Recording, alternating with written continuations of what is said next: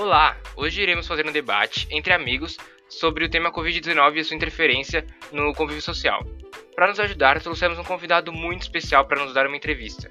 O convidado é um fenômeno da internet, um grande influenciador e youtuber, Ricardo Santina. Antes de iniciarmos essa entrevista, daremos informações sobre o tema Covid-19 para facilitar o entendimento dessa entrevista. A Covid-19 é uma doença causada pelo coronavírus SARS-CoV-2, que apresenta um quadro clínico que varia de infecções assintomáticas a quadros respiratórios graves. De acordo com a Organização Mundial de Saúde, OMS, a maioria dos pacientes com Covid-19 podem ser assintomáticos e apenas 20% dos casos podem requerer atendimento hospitalar por apresentar dificuldades respiratórias. Porém, Aproximadamente 5% desses casos podem necessitar de suporte para o tratamento de insuficiência respiratória, que é bem grave. Ele recebe esse nome por seu formato que se assemelha a uma coroa, e seus sintomas são tosse, febre, dor de garganta e dificuldade de respirar. A transmissão acontece de uma pessoa doente para outra, por contato próximo por meio de toque, gotículas de saliva, espirro, tosse, catarro e objetos ou superfícies contaminadas. Bom, como todos sabem, né, estamos vivenciando um momento muito difícil atualmente, que é a parte do distanciamento social. Porque muitas pessoas que deveriam estar em casa, muitas pessoas que deveriam ficar em casa nesse momento difícil, estão saindo por aí, estão querendo sair, por mais que não estão ligando para a pandemia, é muito perigoso. E eu até queria te fazer essa pergunta, Ricardo. O que, que você acha sobre essas pessoas que estão furando a, a quarentena, que estão querendo sair para encontrar pessoas? Porque assim, é, se continuar assim, a gente não consegue, pô, não consegue melhorar em relação à, pandemia. Bom, primeiramente eu queria agradecer o convite que vocês me fizeram para participar do podcast de vocês. E em relação a essa pergunta, eu acho que todas as pessoas que estão furando a quarentena, elas estão erradas. Não só pelo fato de que quando elas saem de casa elas podem é, estar contaminadas sem saber e fazer com que o vírus se espalhe mais do que ele já se espalhou. E faz, faz com que aumente o número de casos e aumente o número de óbitos consequentemente. E além disso, essas pessoas estão sendo egoístas com o próximo, porque mesmo que elas não pertençam ao grupo de risco e acham que é uma, um resfriadinho, uma grifezinha e não vai afetar muito elas, pode ser, pode ser que elas passem para pessoas que pertençam a grupos de risco e pode levar essas pessoas a terem consequências mais graves e até mesmo o óbito. E ainda mais, né, que o Brasil agora tá no ápice da, da pandemia, tem acho que 2 milhões de, de casos confirmados e 80 mil óbitos. Eu não sei direito, mas é por aí mesmo. E, e é isso, eu acho que é isso. É que aí entra uma questão, né? porque a gente pensa muito sobre o que está causando nas pessoas, é, no físico das pessoas, se elas estão ficando doentes ou não. Mas tem outros tipos de doenças também, e a psicológica é muito pesada, porque a psicológica, exemplo de doença psicológica é a depressão. E uma quarentena longa, que nem essa que está sendo, pode gerar isso.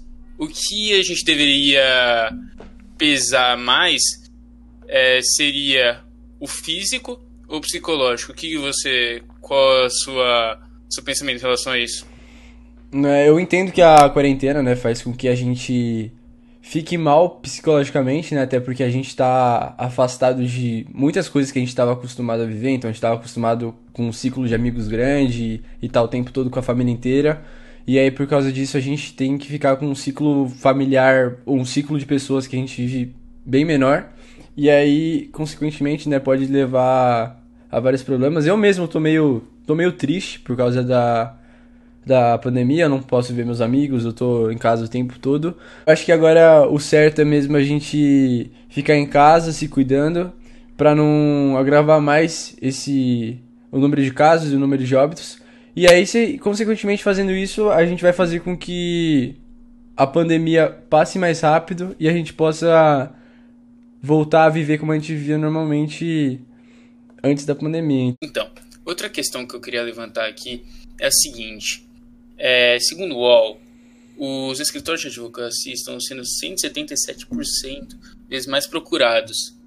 Isso ocorre porque eu acho que é porque o convívio social está ficando muito difícil, já que todo mundo está enfurnado junto em casa e não é acostumado a fazer isso. Muitas pessoas acabaram com relacionamentos de longa data, as pessoas acabaram relacionamento até de curto período por causa disso. O que você acha, o que você vivenciou, o que você percebeu na sua família, nos seus relacionamentos, tudo mais? Pois é, cara, é, em relação ao convívio social, é, como você é uma figura pública, eu queria até te perguntar, porque temos informações e até sua irmã falou sobre isso, sua família, enfim, eu queria saber, porque chegou a informação de que a sua família é, ficou com coronavírus, até que foi, um, foi bem importante a gente chamar para debater esse assunto. Eu queria te perguntar, como é que esse vírus acabou afetando na sua família, no seu convívio? Conta pra gente aí sobre isso. Bom, essa pergunta é bem difícil de responder. É, e eu também fiquei bem impressionado com o aumento que teve. Eu vi essa notícia no UOL também. E eu acho que esse aumento que teve é por causa do excesso de convívio, né? Muitos casais não estavam acostumados a passar tanto tempo juntos no mesmo ambiente. E por causa disso, acabam tendo mais desentendimentos e aí muitos desses casais se separaram. Mas em relação a mim, eu, eu acho que a quarentena afeta sim o relacionamento que a gente tem com as pessoas dentro de casa, porque todo mundo dentro de casa tá, tá meio mais para baixo, tá mais triste, tá todo mundo com a vontade de poder viver do jeito que a gente vivia antes e não podendo. Então, sim, qualquer coisinha um pouquinho mais a mais pode gerar um desentendimento e pode desgastar o convívio que a gente está tendo com a família. Então, acho que o importante agora é a gente tentar ficar tranquilo, tentar levar na, do melhor jeito possível para não desgastar ninguém e esperar, né, tudo isso passar e poder viver do jeito que a gente vivia normalmente. Bom, é, fazem dois meses que a minha família pegou coronavírus e a gente não teve sintomas muito graves, não, mas é um período bem difícil, sabe? Porque você não pode sair de casa, a gente só sai de casa pra ir no médico e fazer os exames, mas de resto, assim, todo outro contato que a gente tinha com o mundo, né? Dos meus pais irem trabalhar, deles irem no mercado comprar as coisas para casa, a gente deixou de fazer. Então a gente ficou totalmente dependente dos nossos vizinhos para eles fazerem essas atividades pra gente. E aí a gente ficou 15 dias só se recuperando. E aí depois que a gente fez o exame de sangue teve a certeza que já tinha o, o, anticorpo do, do vírus, a gente começou a viver normalmente de novo. Mas é um período bem difícil, sim. Sim, é, é uma situação muito difícil que, que muitas pessoas estão passando, né? Mas, cara, infelizmente acontece, agora é só torcer para que tudo melhore. E eu gostaria de, de agradecer pela sua entrevista. Foi uma entrevista meio, meio breve, né? Mas é, foi mais para conscientizar o público sobre o que está acontecendo, sobre o coronavírus, enfim. Mas queria muito bem é, agradecer e ficamos por aqui. Obrigado por vocês ouvirem. E é isso.